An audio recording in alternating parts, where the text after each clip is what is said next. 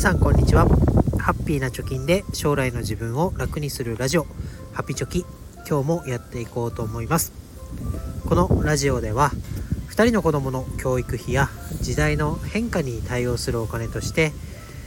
10年かけて貯金ゼロからブログと投資で1000万円を貯めるぞと稼ぐぞというところで発信をしております。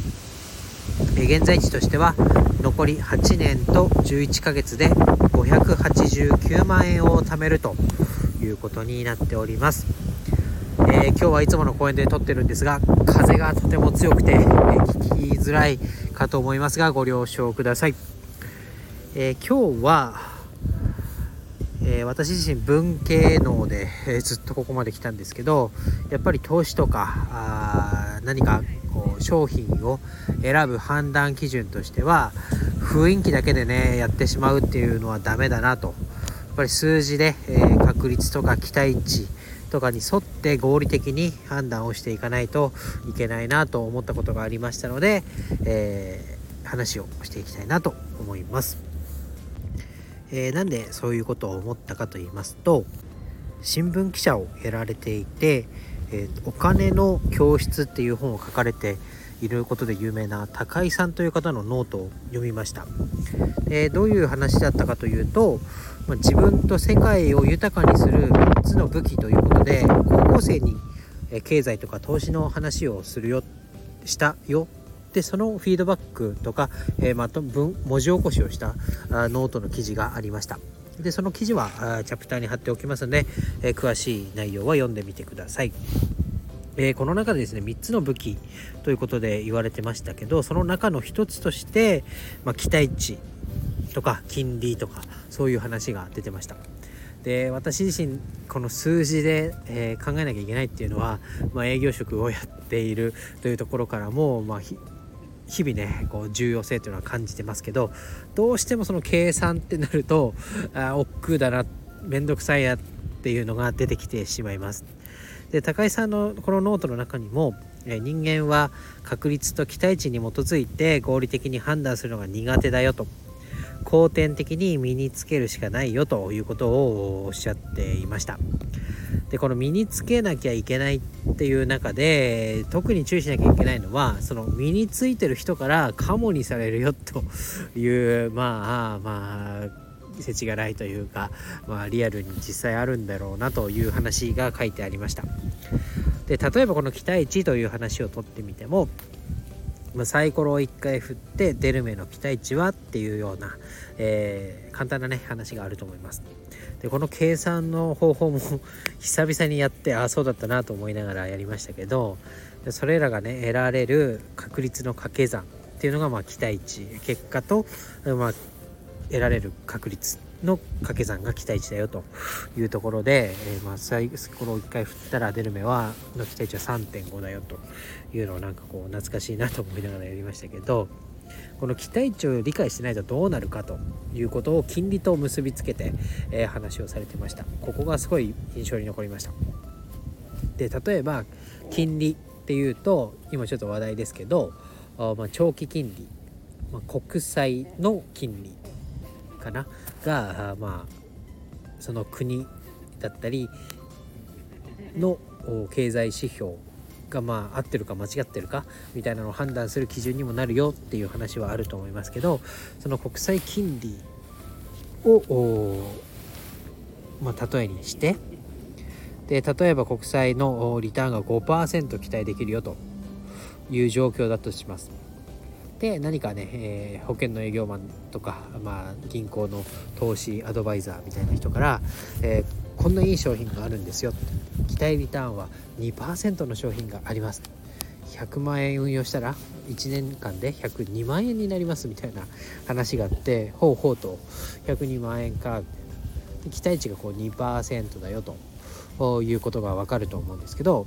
最初に言った国債のね期待リターンが5%だった場合っていうのはそのいくらこう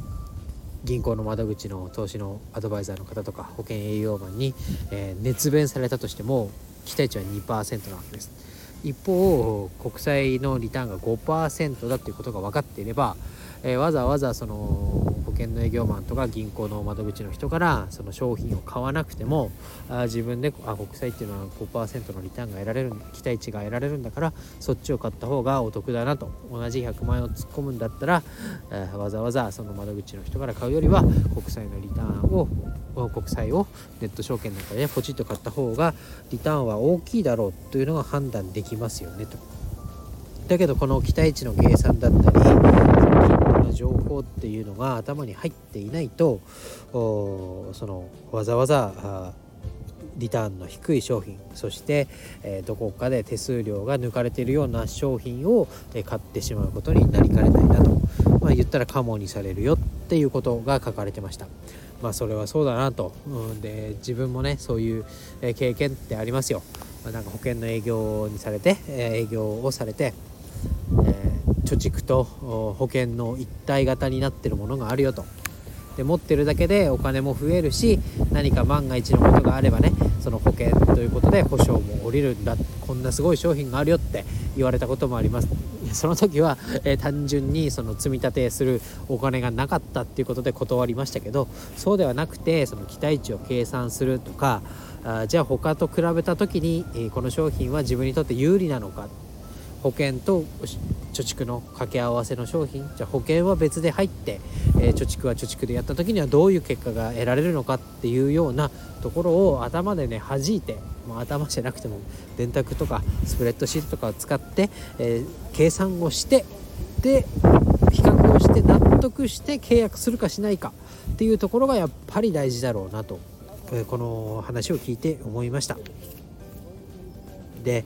えー、何ですかね。やっぱりこう世の中うまくできてるなというところで、まあ、さっきも保険の営業マンって言いましたけど、まあ、保険会社もねなぜ潰れてないかっていうところを考えるとやっぱりそれは保険っていう商品を売ってるわけで売ってるものにはやはりその裏で働いてる人の人件費だったり、えー、広告宣伝費、まあ、CM とかバンバン売ってますけどそういうののお金が加味された上で我々に販売がされているというところの背景をやっぱり知っとかないと知らず知らずのうちに損しているとかもっと賢い、えー、自分にとってはメリットがある商品っていうのがあるにもかかわらず何かこうねみんながやってますからとかあこういう利回りがありますからっていうのでなんかこう圧をかけられてとか、えー、熱意に押されて、えー、わざわざ損する商品を自分で手を出してしまうってことになりかねないなと思います。でまあ全く知らないのであればもう騙されるだけ騙されて騙されてることすらわからないっていうのが一番幸せなのかもしれません、まあ、実際お金はね無駄に払ってしまっているってことになるかもしれませんが、まあ、保険の見直しをしようということが家計の見直しでよく言われていることの裏にはやっぱりそういうね保険も売られてる商品であって商品っていうのはいろんなあ利益が乗っかって利益っていうかね、え取り分が乗っかって販売されてるんだよというのをまあ知らない知るためには期待値とかそういう計算をしっかりとして裏付けを自分の中で取って買うか買わないかの判断をしていかなきゃいけないっていうのがうん抜けていたなというか億劫だなって思っていてはいけないなというようなことを、まあ、感じましたと。でまあね、えー、なんか保険だから悪いって決めつけるんではなくてやっぱり自分で納得した上で自分で稼いだお金を払うっていうプロセスが他のねまあ保険とか金融商品以外でも大事になってくるのかなということを思いましたので今日はお話をしました。是非このノートの記事、えー、まあ、高校生のに向けた、えー、講演会ということでとても分かりやすく話され話してくれていますし、えー、分かりやすいからこそ奥が深いというような内容でしたので是非読んでみてください。今日は以上になります。バイバイ。